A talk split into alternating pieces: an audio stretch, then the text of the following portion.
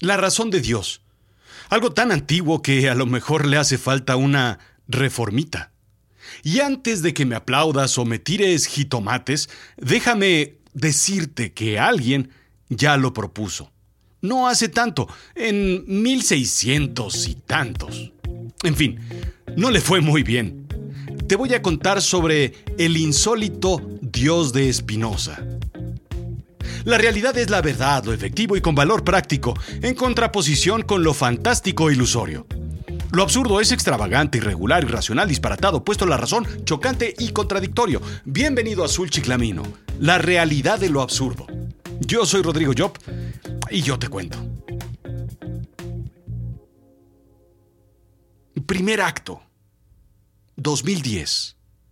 Un hombre cruza un pasillo largo, oscuro. El eco de sus zapatos perfectamente bien lustrados retumba en el pasillo. En su mano una gran argolla llena de llaves. Sin embargo, sin dudar, sabe cuál usará. Viste una sotana negra, larga, elegante, inmaculada. Abre una puerta. No es ajeno al sitio que visita. Baja unas escaleras de caracol y abre una reja que resguarda libros viejos en el Vaticano. Sabe cuál elegir de los miles y miles de ejemplares que existen ahí. Dios los resguarda, pero irónicamente el manuscrito que toma el clérigo se encontraba archivado donde nadie pudo haberlo encontrado, hasta que llegó él. El padre era filósofo y religioso. Lo encontró en la cámara más lejana de la bóveda de libros. En 1677, el libro había sido entregado por Niels Stensen, amigo cercano del autor, quien lo denunció en la corte del Santo Oficio, exigiendo remedios para detener la propagación de ideas malvadas y evitar que otros fueran infectados por ellas. La Iglesia Católica había agregado la ética de Spinoza a su índice de libros prohibidos. Esta es la dramatización de lo que en realidad sucedió. El padre es un personaje que inventé para darle emoción, pero la historia es real. 84% de la población del mundo se identifica con un grupo religioso, indica The Guardian. De cada 10 de tus amigos, 8 se identifican con una religión. Los otros dos creen en Yoda o en el osito bimbo. O en nada. Según el World Economic Forum, el 33% de la población del mundo son cristianos. 22% musulmanes, 14% hindúes y 7% budistas. Solamente el 0.2% son judíos. Ah, pero ¿cómo hacen ruido? Se sufre el éxodo en las religiones. En realidad pierden participación de mercado principalmente hacia el ateísmo. 12% más o menos son ateos. De todos estos números, es la cifra que más crece hoy en día, aunque también hay nuevas religiones, déjame contarte, como la del Jedi o del pastafarismo, la religión del monstruo de espagueti volador. Historia real. ¿Es complicada la historia que cuentan las religiones sobre Dios? Hmm. Un Dios que crea pero que también destruye a placer. Un Dios que nos tiene como mascotas o que nos pone a prueba todos los días o varias veces al día. Un Dios que busca nuestro cariño todos los días mediante rezos y alabanzas. Sí, un Dios que sabe de economía porque requiere del 10% de tus ingresos mensuales, cash, directo, sin pagar impuestos. Una frase que me llamó la atención a escribir sobre este tema. Creo en el Dios de Espinosa, quien revela a sí mismo en una armonía de lo existente. No es un Dios que se interesa por el destino y las acciones de los seres humanos. Einstein.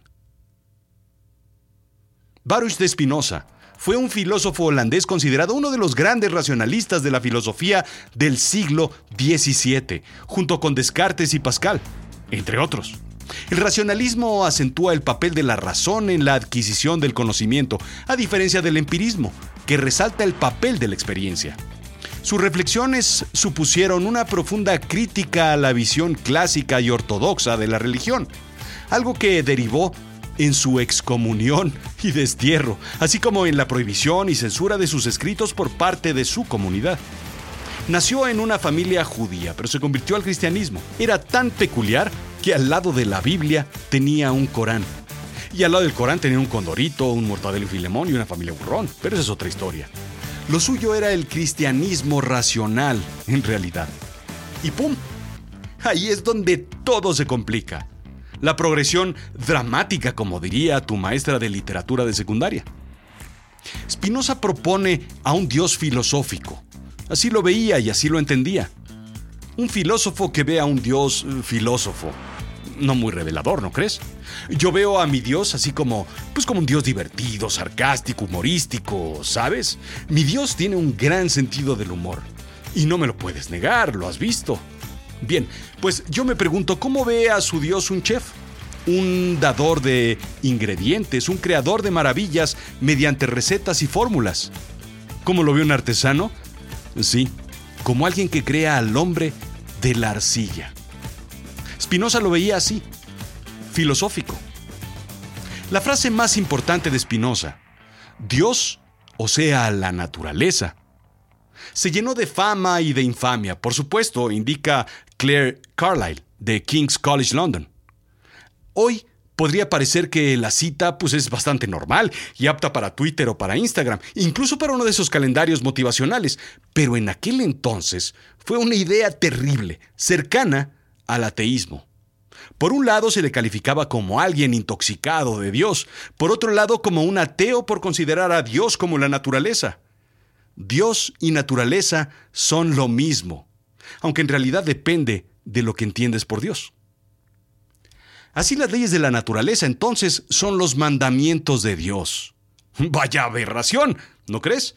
Decir que los libros que hablaban de religión en aquel entonces no eran palabra de Dios, sino eran la interpretación de hombres sobre lo que podría estar pensando o queriendo Dios. Es como poner uno de esos globitos de cómic con un texto del pensamiento de Dios y derramar ahí todas, todas, todas las escrituras. Hmm. Nada puede existir sin Dios. En realidad eso es lo que decía Spinoza y hasta ahí pues vamos bien.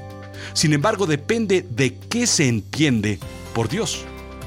Dios no es un ser antropomórfico, estricto y con reglas duras, es más bien alguien que da amor.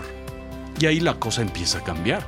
Por ejemplo, para que la araña pueda vivir, la mosca debe morir. Si la mosca vive, entonces la araña muere. Eso decía Spinoza. Vemos al mundo de forma parcial y lo calificamos como ridículo, absurdo o malévolo. ¿Puedes ver el mundo desde el lado de la mosca y desde el lado de la araña? Las leyes de la naturaleza sí lo pueden hacer. En realidad queremos que todo esté arreglado según nuestra propia razón.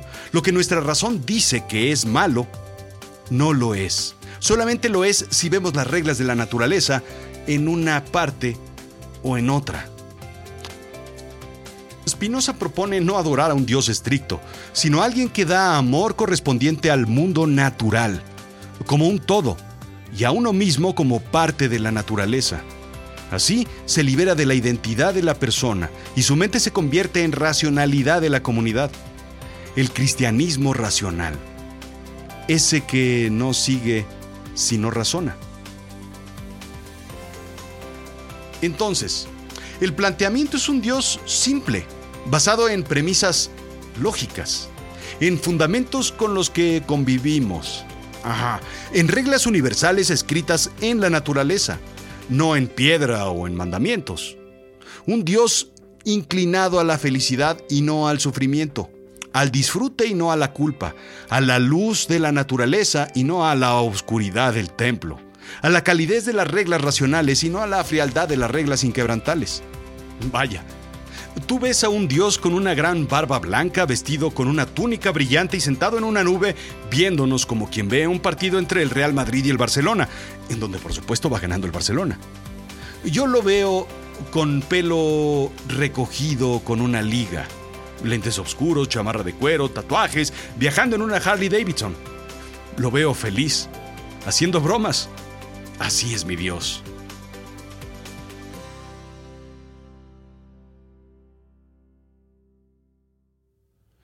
El Dios de Spinoza hubiera dicho lo siguiente. Deja ya de estar rezando y dándote golpes de pecho. Lo que quiero que hagas es que salgas al mundo a disfrutar de tu vida. Quiero que goces, que cantes, que te diviertas, que disfrutes de todo lo que he hecho para ti. Deja ya de ir a esos templos lúgubres, oscuros, fríos que tú mismo construiste y que tú dices que son mi casa. Mi casa está en las montañas, en los bosques, en los ríos, en los lagos, en las playas. Deja ya de estar leyendo supuestas escrituras sagradas que nada tienen que ver conmigo. Si no puedes leerme en un amanecer, en un paisaje, en la mirada de tus amigos, en los ojos de tu hijito, no me encontrarás en ningún libro. Deja de tenerme tanto miedo, deja de pedirme perdón. No hay nada que perdonar. Si yo te hice, te llené de pasiones, limitaciones, sentimientos, incoherencias, libre albedrío, ¿cómo puedo culparte si respondes a algo que yo puse en ti? Olvídate de cualquier tipo de mandamientos, de cualquier tipo de leyes. Esas son artimañas para manipularte, para controlarte, que solo crean culpa en ti. Amado mío, esta vida es lo único que hay aquí y ahora, y lo único que necesitas. No te podría decir si hay algo después de esta vida, pero te puedo dar un consejo. Vive como si no lo hubiera, como si esta fuera tu única oportunidad para disfrutar, de amar, de existir. Así, si no hay nada, pues habrás disfrutado de la oportunidad que te di. Y si lo hay, ten por seguro que no te voy a preguntar si te portaste bien o mal. Te voy a preguntar, ¿te gustó? ¿Te divertiste? ¿Qué aprendiste? Deja de creer en mí. Creer es suponer, adivinar, imaginar. Yo no quiero que creas en mí, quiero que me sientas en ti. Quiero que sientas en ti cuando besas a tu amada, cuando arropas a tu hijita, cuando acaricias a tu perro, cuando te bañas en el mar. Deja de alabarme. ¿Qué clase de Dios ególatra crees que soy? Estás aquí, estás vivo, en este mundo lleno de maravillas. ¿Para qué necesitas más milagros? ¿Para qué tantas explicaciones? No me busques afuera, no me encontrarás. Búscame dentro. Ahí estoy, latiendo en ti. ¿Qué volé? ¿Dónde firmo? ¿Dónde está ese Dios? Lo mejor es que esta es filosofía, no religión, y entonces hace sentido. Es racional. En aquel entonces se hablaba de ciencia y la ciencia era razón. Basado en ella, ese Dios le hizo sentido a Einstein. Spinoza publicaría ese, precisamente su texto, La ética, que traería problemas con seguridad. Un texto que ciertos teólogos y cartesianos estúpidos se apresurarían a denunciar ante las autoridades holandesas de que escribía sobre Dios e intentaba demostrar su inexistencia.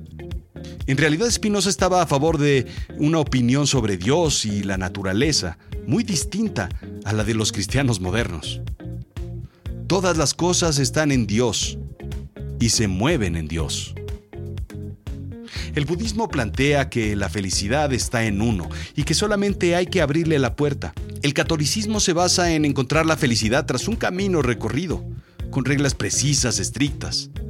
Spinoza fue excomulgado y su texto fue prohibido.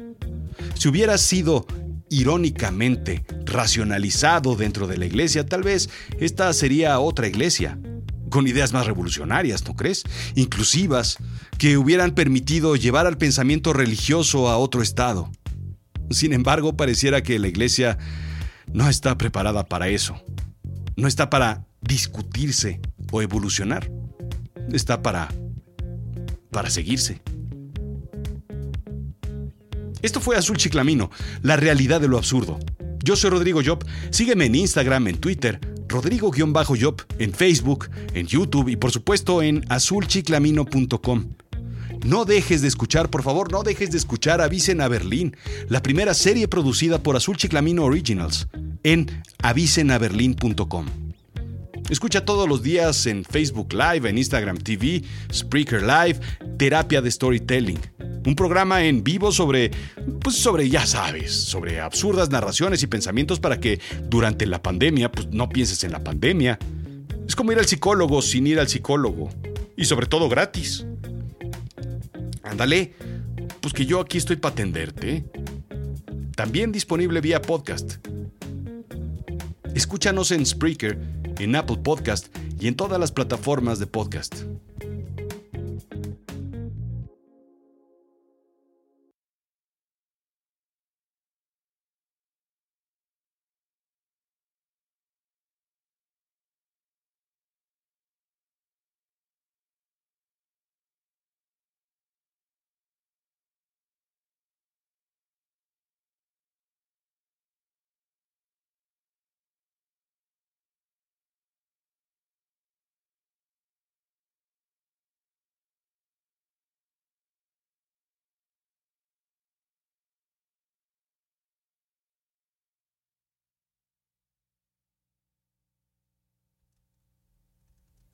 Bueno, pues adiós. Por cierto, adiós. ¿Por qué se dice adiós?